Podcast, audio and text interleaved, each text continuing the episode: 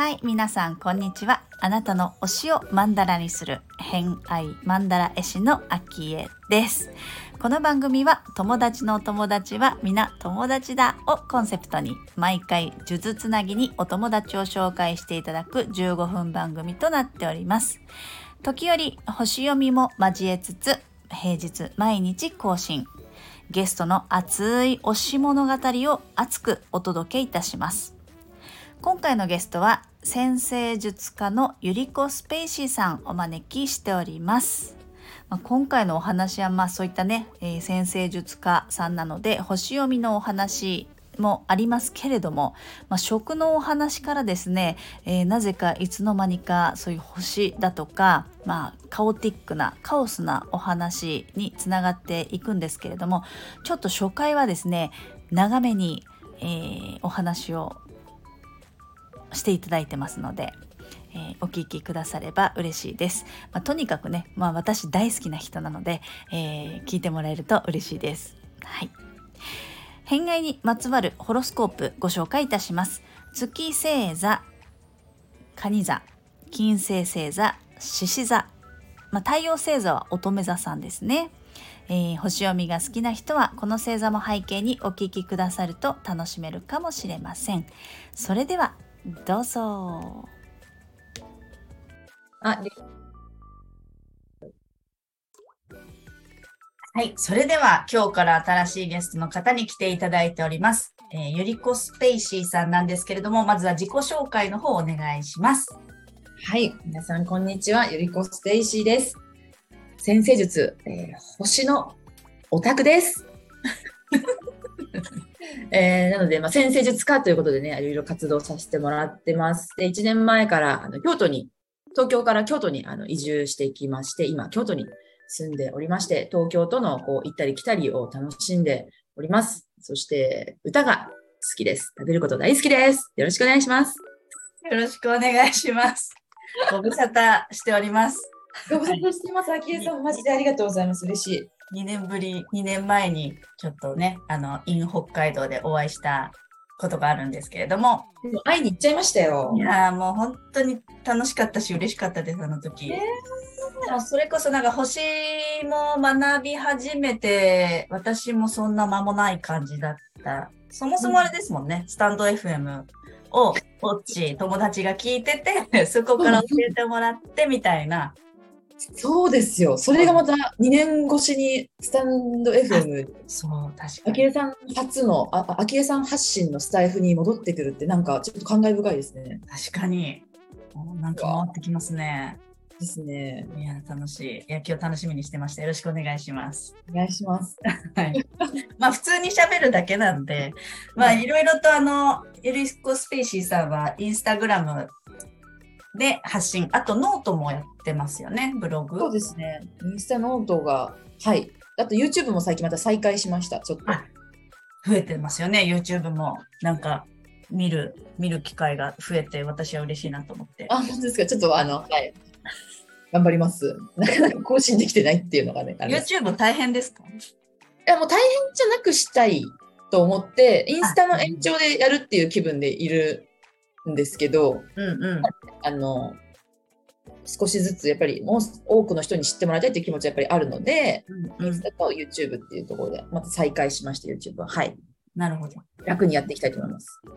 ね、仕組み作りといえば乙女座さんですもんね。そうですね。まあ、全然乙女座っぽいあの要素がないところはめちゃくちゃないんですけどね。だらしないし。マジで。でそうか、そうか。でも資料作りとかはすごい乙女座味を私は前感じるって多分 DM したと思うんですけど。てもらいましたね。そう、あの、なんで、先生術とか自分の仕事とか社会性においてはやっぱり太陽なんで、うん、太陽星座なんで、そういうところにはやっぱきちんとするとか出るんですけど、あの私生活、プライベート、せあの、まあ、プライベートってところには、本当だらしないですね。整理整頓とか、あの、あの日常をきちんとするとか、あの提出物とか、マジでやばいです。面白い。なるほどね。そう。はい。えっ、と、じゃあちょっとお好きなお話をいろいろと聞いていく番組なので、えー、あ先にですね、はい、あの、フォームをいただいて、あの、書いていただいた内容から少しずつ聞いていきたいなと思うんですけれども、はい。はい。まあ、いっぱいあるんですが、多分、あの、下の方は食の詳細だったので、食べ物の詳細をたくさん書いてたんですけど、ここもちょっと気になりますけどね。先に聞いちゃおうかな。いや、どうしようかな。食の詳細が結構マニアックで、なんかケーキが好きとかそういうんじゃないですよね。あの、読み上げてもいいですか？あどうぞお願いします。はいえっ、と、まあ、あの、ゆりすぺさんの、まあ、好きなものリストの中に食があるんですけど、その以下、食の詳細だけが、えーいくつか書いてあるものを紹介しますと、まず一番最初に書いてあるのが、カレはい。ー。カレー好きですね。はいでその次が、甘煮油をかけた納豆ご飯プラス海苔、かっこ黒豆納豆がベスト。閉じかっこ。もう結構こだわりが強い。ですね。えーそして次が、冷凍焼き芋の半解凍状態。具合もなんかありそうですよね、こだわりが。あとは、えーカプチーノの泡。あとはマリアージュうん。というのをいただいていまして、まあ、あのーカレーはまあいろいろ、カレーいろいろ投稿もされてたのちょいちょい見てて、カレー出てくるなとは思ってたあ、んです本当ですか。はい、うん今までのね、長年の投稿、私追っかけて見てますから。ありがとうございます。カレーは何のカレーでも好きですか？まあ、主にスパイスカレーなんですけど、そこもちょっと変わりがあって、あの日本人が作ったスパイスカレーが好きです。がっつりあっちのはだじゃなくてってことですね。全部カレー何でも好きなんですけど、やっぱ一番うんギュン、キュンとくるのは、日本人がインドに修行に行って、日本人仕様にあのちょっと作ったスパイスカレーが一番キュンキュンきますね。へえ、お気に入りのお店があるみたいなことですか？ああ、でも、まあ、東京にいるときは結構あって、それこそ三軒茶屋の近所のスパイスカレーさんとかもそうだったけど、今はちょっと特になくって、もう、その、な何でも。です昔何が好きだっただろう。ちょっとすみません、好きだったとか言うくせにいろいろ出てこないんですけど、自分で作ったりもするし、へえ、スパイスを集めてとか。スパイス前全部買ってみてやったりしたけど、まあ、めんどくさかったんで、あのカレー、カレー粉うん。インディアンカレーっていうカレー粉あ、インあの、瓶のやつですか？インディアンのが書いてある。うんうんが結構楽で美味しいなって、それで。お店は、お店、今出てこないな。でも、カレーの好きなところは何ですか？ねえ？ーなんか私、丼が好きなので、それこそカレーは飲み物って言われてるなんかね、なんかこう、何？ガツガツ食べれるところ。あ、がっつける感じはありますよね。ワンボールみたいなことですもんね。そうそう。だけど、その日本人が作ったような、まあ、日本人が作ったっていうか、何？ちょっとプレートでいろいろこう、サブジとかいろんなのがこう、乗ってるのも、こうちょいちょい食べながら、でも最終的にこう全部混ぜて、みたいな。そういうのがうんうん好きなので、何でも。うんうんなんか、それってまず混ざってるじゃないですか、いろいろ。あ、はいはいはいはいはい。ねちょっと日本人っぽくないけど、シンプルの塩味も好きだけど、なんかいろんなスパイスが入って、これとこれとこれ足したらこういうカレーの味になるとか、ハーフハーフとかも最終的に混ぜて食べるとか、なんかそういうのがなんか好きっぽいんですよね。へえ。なんかこだわり強いですね、私ね、やっぱり言ってみると。まあでも混ぜるっていう感じは、ね、納豆ご飯もきっと混ぜるんですもんね。あ、確かに確かに。納豆ご飯も混ぜるタイプですね、すごく。でいろいろ追加して、いろいろ試した結果、これがベスト。あ、納豆ご飯ですか？はい。はい。納納豆豆は本当に大好きで、もう昔からおやつみたいに食べてて、1日本当にマジ嘘なしで7、8パックとか食べちゃってて、そう、実家の時とか。さすがにやばいなと思ってたんですけど、うん。でもやっぱ本当ずっと好きで、ずーっと昔から欠かしたことがないぐらいの好きな、てか当たり前の一心同体の食べ物ぐらいが納豆なんですよ。昔の彼氏があの納豆が大好きすぎて、ネバリンボーイズっていうユニットを組んでたみたいな彼氏もいましたし、な謎のユニットね。納豆にはすごいご縁があって、あのー、5年前ぐらいから、やっぱ健康意識の断食とかファスティングとかにハマった時に、やっぱ油にすごくあの気を使うようになった時にアマニ油に出会って、何この油めっちゃ美味しいってなって、アマニ油も納豆のコンビ最高で、ただそこにちょっとカリッとした食感が欲しいなと思うと、やっぱりなあの海苔で、うん。その3つ、もう最強。結構じゃあ、早く食べない。後、後入れな感じですか？海苔は？乗せるの？海苔はいちいち巻いて食べます。必ず巻。はい。巻くね。混ぜてるのを想像してました。あのー、アマニ油と納豆と、たまにそこにね、あのー、生姜、えー、みょうが、ネギとか入れてみたりするんですけど、あとごまとかね。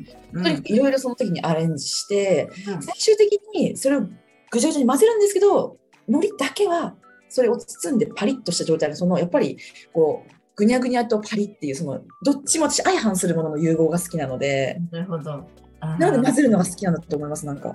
あーいや、私、印象が、ゆりすぺさんの印象を一言で表すと、いカオスなんですよね。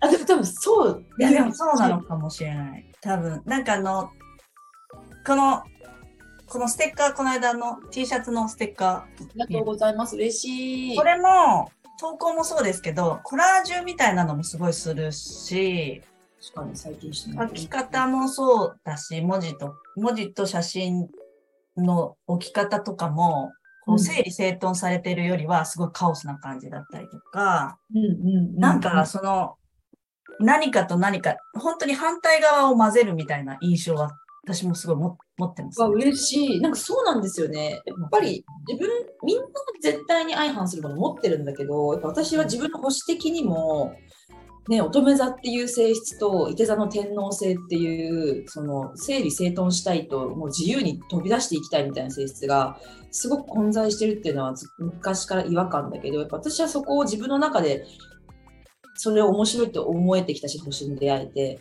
やっぱりそういう全く違うものとか、何い違和感とかそういうものが好きっぽくて、うんそれのが混在してるものが好きってなるところで混ぜるっていうことが多分行為としても何においてもなんかこう好きというか、うん、惹かれてしまうのかもしれない。そういう私としてのそのオーラもなんか出てって汲み取ってくれる人もね、秋さんみたいにいるというか。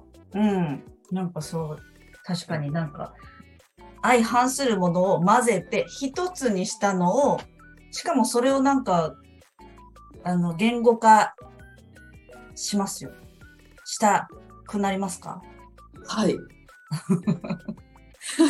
すごい感じるんですよねすごい、どうんにか理解し、理解したいっていうか、言葉でまとめたい。自分の中できっと咀嚼したいのをそうです。丸出しにししてしてる感じ？丸出しにして、そこからまた統合していくみたいな作業をしてる感じ。いっと秋さんすごいんだけど。や、でもそのままですよ。ゆりつけさん、多分そう思感じる人も多いんじゃない？え、私だけかな。いや、でももう、あの、やっぱ私がそれを本当に思ってるので、え、結構うん。星の話とかちょいちょい挟んでいいんですか、あ、ぜもちろんです。星のお話もしてる番組でございます。あ、そうですよね。言ってましたよね。嬉しいですあ。のー、てか、何この納豆の話からここまで振り切るって、これこそカオスですよね。これが面白いですよね、でもね。飛んでいく感じが。うん。で、なんか私のその乙女座っていう性質も17度っていう度数なので、やっぱり15度、まあ16度以降って、結局その、その自分の性質じゃなくて、反対側の星座が入ってくるっていう、そういう度数になってくるところなので、私って乙女座の反対側の魚座がめちゃくちゃ張り込んできてるっていう、その張り込んだ瞬間ぐらいのタイミングだから、そのカオスが思いっきり土正面に来て、そこに対して、乙女座的性質をある意味こう使いながらも溶かしていくみたいなこう度数だからそういうカオスなものっていうところをすごく乙女座のこの1から16度の性質よりも1から15前半の性質よりもよりこう何？重要視するというかうん。無意識だったりとかそのカオス的なことっていうのでそれを乙女座的性質でどうにかこうロゴスというか分類していきたいっていうあなるほど。うん。個数なのでやっぱすごくそれは自分でもうなんか、わかる、わかりみがすぎて、知った時に本当に納得できたっていう感じだったんだけど。へーその辺もなんか星読みに、まあ、あの好きなものの中に星も入ってますけど、はい星読みにはまっていくルートにもなりそうですよね、その辺も。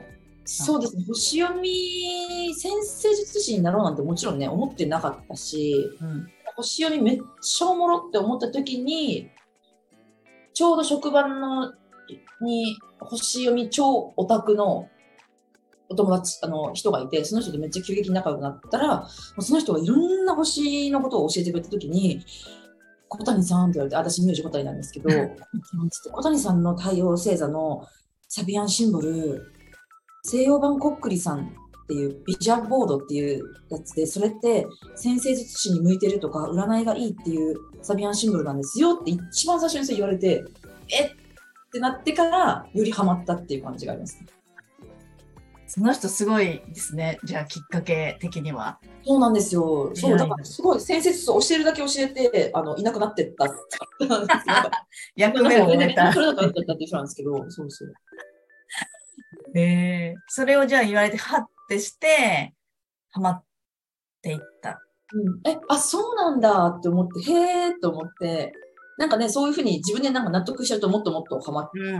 常にハマってましたけど、うん。だからそうなんだと思って、より、へーと思って、こう、じゃあ、やってやるか、みたいな感覚というか、ハマってやる、ハマってやるか、みたいな。えー向いてるんならやってみようかなって気になりますよね、余計に。そうそう、うん、うん、そうそう、確認したくなりますよね。うん。じゃいボード持ちなのか。こっくりさんとかね、一回も怖くてやったことなかったけど。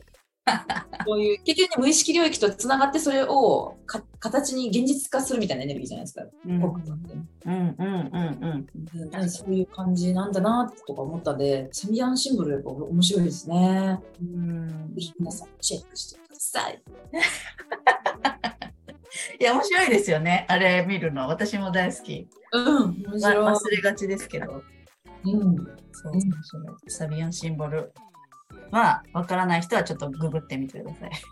はい。はいサビアンシンボル愛もあります。はい。なるほど。そっか。サビアンシンボル愛も。じゃあ結構その、あの、いろんな事象とか、なんか、えっ、と、トランジット空見たりとかするときも、うん結構サビアンシンボルは意識する見方をしますか？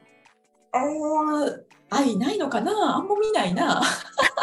メンタルの時とかですよね。メンタルの時見るけど、でもたまに強烈に面白いことがあったなって思った時に、後からサビアンシンボルは見る。で例えばその、これインスタとかでも言ったけど、なぜか眉毛をめちゃくちゃ濃く描いてしまってインスタライブした時があって、で友達にインスタでメイクあのヘアメイクのプロの友達にさすがにゆっちゃんゆんちゃんちょっとちょっと来いよって連絡が入ってえなんでこんなこと書いちゃったんだろうなと思ってその日の金星金星ってほら美意識だから何かこうメイクとかそういう美みたいなことは金星のエネルギーに出るから金星星座見てみたらさそり座30度のラストで、涙の度数でしたっけ？ね、30度ってねその次の一番高くてうんうんうんうん。あのもうハロウィンの悪ふざけっていうサビアンシンボルで。ね あれですよね。竹ちゃんマンっていう時ですよね。めっちゃ嬉しいですけど、何？めっちゃ嬉しい。あれ、あれはかなり印象的でしたよね。私も印象的でした、自分で。ええあ、でだからもも確かにで確かに。うんうん濃厚のサソリ座エネルギーが大放出するっていうのが一番最後の度数なので、うん。私はその濃厚なサソリのエネルギーがあの美容というあのお化粧という眉毛に全部に出てっちゃってっていう。ね。本当になんかもうゴム太でゴム超濃厚でみたいな。あの日だけだったんですか？あの日だけですね。ええ不思議ですよね。だからもそうサビアンシンボル面白いと思って。あ確かに。乙悪女ふざけさんの振り返りもすごく好きですよね。大好きです。振り返りの方が得意だし好きです。はいね。私全然振り返らないけど、乙女座さんいつも振り返って楽しそうだから羨ましくなっちゃう。いや、私の方が水亀座さんの未来予測だったりとか、未来への広い視野っていうところはやっぱ自分に薄いから、うん憧れるし、取り入れたいなってはやっぱ思ってますね。さすが、150度の関係性ですね。はい。うんなるほど。星自体は、えっ、と、まあ、好きなものに入ってるんですけど、うん。あの、星、星読みっていうよ書き方じゃなくて、星って書いてあるっていうのは結構違いがあったりするんです。同じものあ深い意味はございません。あ深い意味はございます。星ってことですねで。も実際やっぱり星見るのも好きですね。先生術っていうものとは違う天文学的な部分とかも、まあ、どうしてもやっぱつなつながっているものなので、あの好きなので、あのスターにあのアプリとかで、うんうん。あのスターウォーカーとか、うんうん。スターウォークだ。アプリ。スターウォーク？スターウォークっていうアプリだったりとか、うんコズミック、なんだこれ。ねあと、ムーン、あ、なん、ちょっと開こうとすると、インストールなんですよ。ムーンブックとか、うん。コズミックウォッチかななんかそういうアプリを入れてて、うんあのあ、あの星綺麗だな、今日あの星ちょっと目に入ってきたなと思うと、やっぱどうしてもそれを知的に理解したいタイプなんで、それのアプリを使って、あの構成はベテル、あの、ポルックスだとか、ベテルギウスだとか、そういうふうに見てた。面白い。うん、ぜひこの、そう、スターウォークとか、うん、いいですよ。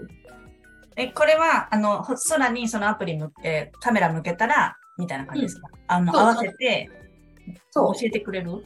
教えてくれる。じゃあ、星を知らなくても分かるってこと、その星が何なのかが分かるってことですよね。あ、わかるわかる。で、やっぱり、実際に空空見ると、先生術で扱うメインの重惑星じゃなくて、こう恒星の方が、その太、太陽のようなものがたくさん、そっちの方が無数にあるわけで、そっちの方がやっぱりたくさんあるので、私はそれを全部わからないので、結構構成をメインで見てますけど、ねでも普通にね、金星とか木星とか土星とか火星って見えるけど、意外と先生術知らない人とかって何が何か結構分かんなかったりするじゃないですか。まあ、先生術知ってても。うんうん。なので、空見ると面白くて、うん。っていうのをやってますね、結構。確かに。そこのね、机の上の情報だけじゃなくて、実際に空にあるっていうのって、なかなかね、感じられなかったりするから。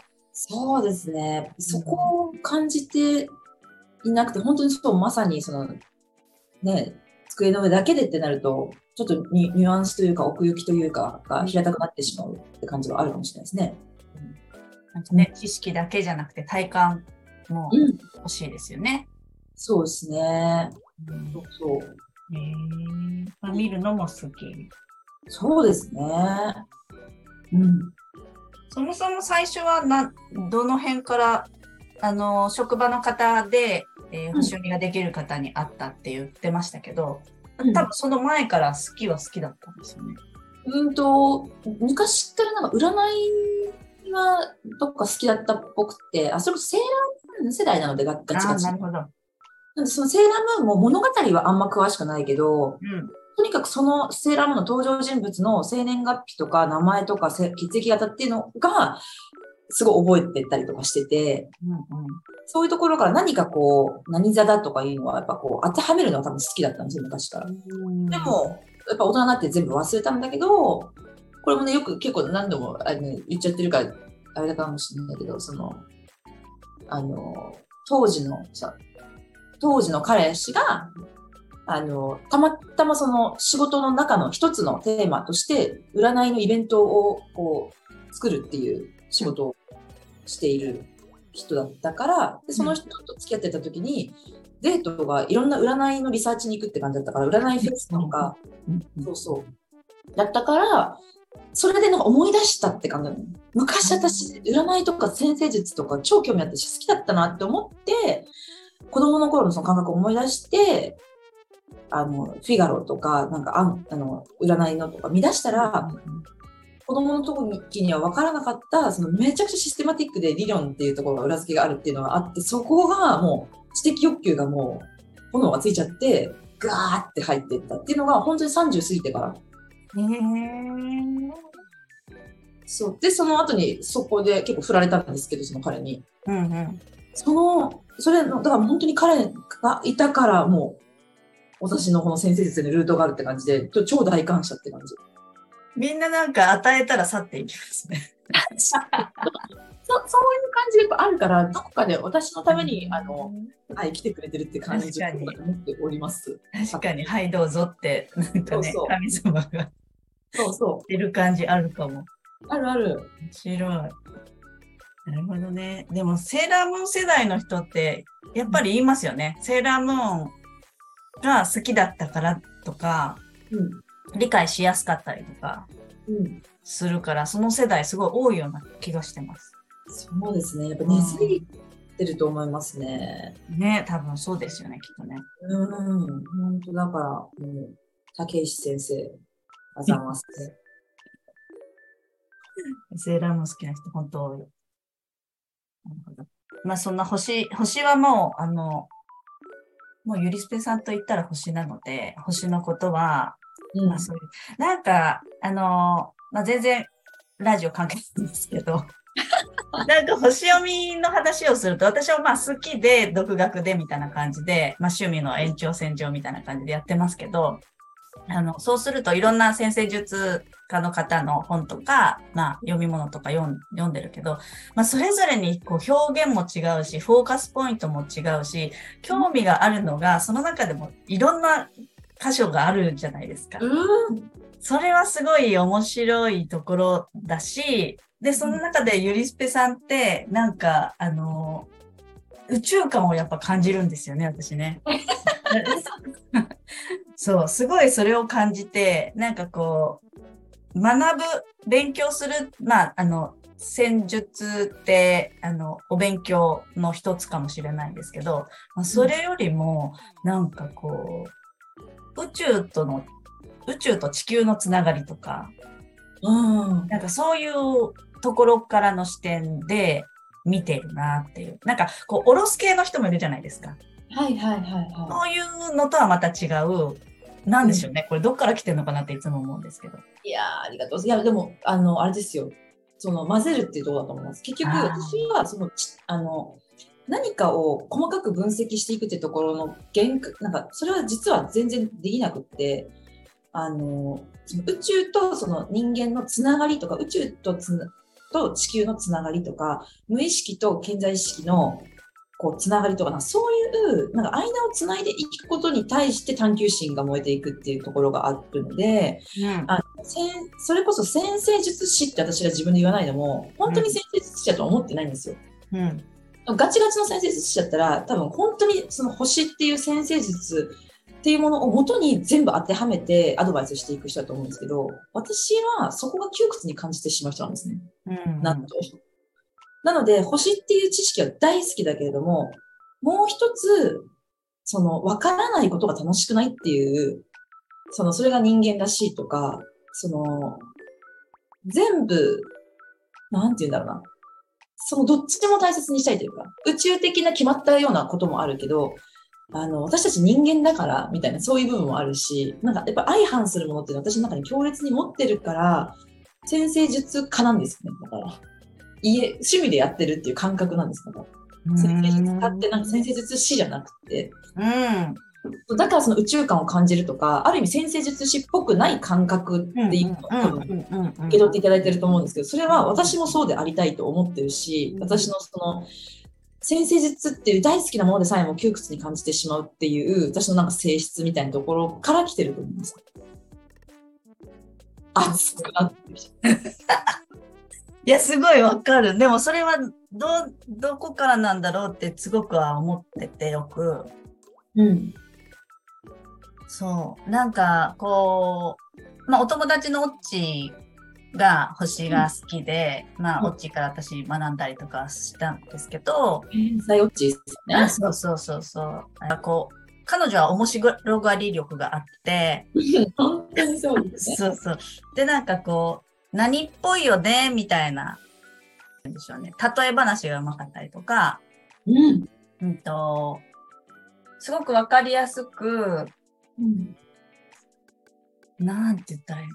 ちょっと今言語化が難しいんですけど。えでも私もお、オッチーさん、もうおたおなお互いに同じ乙女座だし、そのオッチーさんの感覚、もう全部わかるって感じだから、もう超楽しいし、ああいうオッチーさんの星読みの仕方がすごく私も好き。もう面白いの一本でやってるじゃないですか。そうですね。面白がり力が高いですよね。そう、だからそこが半端ないって感じですごく好きです。うんうんうんうん。うんだから本当天才だなって思う。うんうんうんうん。確かに。なんかこう、歴史的なこともすごく好きですよね。先生術の。あー結構、うん、あの、詳しくないけど、星をやっぱり知っていくと歴史と関わってくるから、星を好きになったことによって歴史が面白いと思えるようになった感じ。うーん。歴史マジで知らないんですよ。本当に。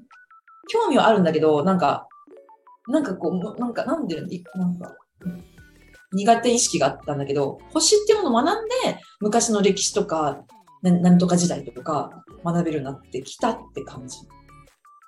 そう、なんか、そうですね。ユニスペさんの、これ、これってこうだからすごいよねみたいな、喜びの、なんて言うんでしょう、発見みたいな。だそう、要はつながりを見つけちゃったみたいな。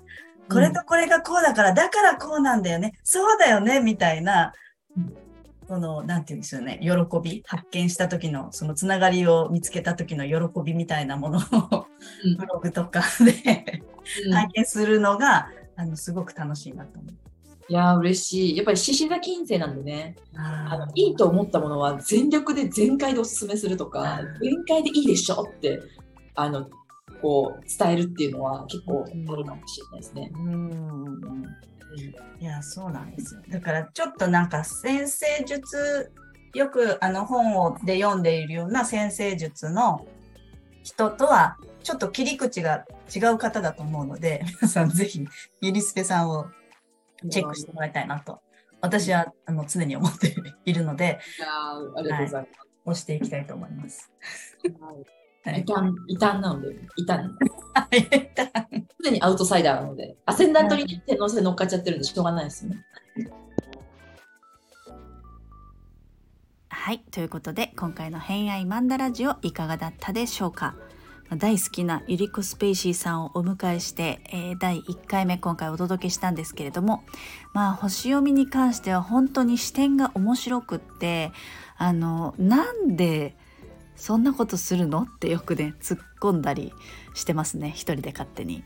それぐらいなんかこうね私の中ではその150度の乙女座さんの関係性っていうのは視点がもううん全然知らないところから降ってくるようなことをされるのでまあ興味津々なんですよね。お話の中で知的欲求が爆発したみたいなお話もあったと思うんですけれども、まあ、こういう知的欲求とかの知的好奇心のお話を聞くたびにですねあの漫画を思い出すんですよね。あの地丸っていう地球運動についてあの地動説の話なんですけど読んだ人いますかね？私あれめちゃくちゃ大好きであの魚戸さんっていう方が書かれてるんですけど魚戸さん実は今26歳だってご存知でした？そう私それを事実を知ってすごくびっくりしたんですけどそうなんですよ。で魚戸さんのそのね作品を読んだ時にその知的欲求とか、えー知的好奇心、まあ、そんなものがテーマだったと思うんですけれども、まあ、あの昔からのこのね過去の歴史上の人たちが紡いできたとか大事にしてきたとか、えーそれを私たちがこうね、えー今学べてるそれを使って、えーまあ、こういうね面白がり力みたいな話もありましたけれどもこう面白がって知的欲求を満たすみたいなことができるのは、まあ、昔の人がいろいろねいろいろな思いをしてつないできてくれたからなんだなっていうのが思える、まあ、漫画になるんですけれども是非星が好きな人は読んでいただきたいんですが、うん。まあ、ゆり子さんの話を聞いてるとその漫画ちょっと思い出したりしますね。あとはあのお話の中にありましたサビアンシンボルちょっとサビアンシンボルのお話をしますと、まあ、とっても面白いんですけれども、まあ、何なのって話を簡単にするとですね、まあ、うちにある書籍で言うと,、えー、と松村清さんという先生術家の方がいらっしゃって、まあ、その方のサビアン先生術っていう本があるんですけれども12星座、まあ、12サインですね。12星座っていうのは一つの星座がこう30度に区切られているんですね。それがかける12なんですけれどもその30度に区切られた一度一度全てに、まあ、詩的な文章を当てはめて、まあ、こういった性質がありますよみたいなことを、えー書いてある、まあ、先生術の方法なんですけれども。例えば個人の生まれた時のホロスコープネイタルチャートだったりとか、えー式図あの春分図とかですね。あとは日食図とか、まあ、社会の動きっていうのも読む時に使われたりするようなものなんですけれども。まあ生まれた時の例えば太陽の位置が、えー私だった場合ちょっと例えばで言うと私だと生まれた時の太陽の場所が水亀座っていう星座にあってそれの私23度なんですよね。で23度まあ 22. 点いくつなんですけどそれを一つ一度繰り上げるので23度がサビアンシンボルになる、えー方法を私は取り入れているんですがその23度どんなものなのっていうと、えー座って全ての手足を振っている大きなクマっていう、えーサビアンシンボルを私は太陽で持っているんですね。まあ、それはどういったものなのかっていうのを、まあ、本とか、まあ、インターネットでももちろん調べられるのでそれで調べてみるとあ私は社会的に目指す目的はこういうことをテーマにしているんだなっていうのがあのーサインとかだけだとちょっと漠然としているんですよね。なのでそれをもうちょっと細かく当てはめてくれているっていうのがサビアンシンボルなのでその文章を読むとあそんな感じなんだっていうのがちょっとね理解が深まったりとかもうちょっと具体的な解像度に変わったりとかっていう風にするので結構あの楽しめるんですよ。もちろんそれ10点体見てもいいし、えー私はですねよくやるのがあのルナリターン自分の生まれた時の月の位置に、えーその月が戻ってくる、まあ、私月星座も水亀座なんですけど水亀座のその度数のところに戻ってくるのがだいたい毎月こう戻ってくるのでその時の様子雰囲気っていうのを、えーサビアンシンボルで自分で言葉にしたりしますね。うん、それがね結構ね具現化しやすいかったりするので是非、えーやってみると楽しいのでおすすめなんですけど、まあ、そういった簡単なところで言うと自分の太陽星座のところのサビアンシンボルっていうのが、えー何かなっていうのを調べてその文をね、えー読み解いていくのもちょっと楽しいんじゃないかなと思って今日はお話の中に入れてみました、まあ、その私のね座って全ての手足を振っている大きなクマっていうのは、まあ、自分のこの、うんまあ、理性をコントロールするっていうのがまあ目的みたいな感じで書いてあるんですけどもともと私あのそれを読んだ時にえって思ったのがあのヨガインストラクターをやって、まあ、今もいるんですけど、まあ、やってたメインでやってた時期があってそのサビアンシンボルを知った時にあのそこに結構ねヨガとか、まあ、整体とか、まあ、そういったものが入ってくるんですけど自分の手足体をそういったヨガとか呼吸とかで、えーコントロールする理性を使っていくみたいなことが書いてあった時にぴったりじゃんと思って結構ね衝撃受けたのを覚えてますね。うん、確かにこう自分の体とかっていうのを、まあ、あのダンサーさんが好きな理由私ダンサーさん好きなんですけどダンサーさんが好きな理由っていうのがこう自分のね関節とか筋肉とかをコントロールする人にこう憧れる節があるんですけど、まあ、そういうのも来てるそこから来てるのかななんてね思ったりしますね。うん、自分をこう理性でコントロールするっていうところはかなり意識はしているのは、えー常日頃感じております。まあ、そういったことも、まあ、楽しみの一つとして、えー見てもらえれば、えーいいんじゃないかなと思います、えーサビアンシンボルで自分のホロスコープネイタルチャートの中の、えー例えば太陽星座が何度18点何度だったら19度っていう風に繰り上げで見てあげると、え自分のサビアンシンボルが分かります。まあ、なんかね、あのこんなんですか？みたいなこととか、まあ、私これでしたみたいなものがあればぜひコメントに書いてもらえれば私もね一言お返ししたりしますのでぜひぜひお待ちしております。はいということで、えー本日もお聴きくださりありがとうございました。今日も良い一日をお過ごしください。また明日、えー、ゆりこスペーシーさんお届けいたしますので、えー楽しみにしていただければと思います。ということで、偏愛マンダラ絵師のアキエでした。ではまた。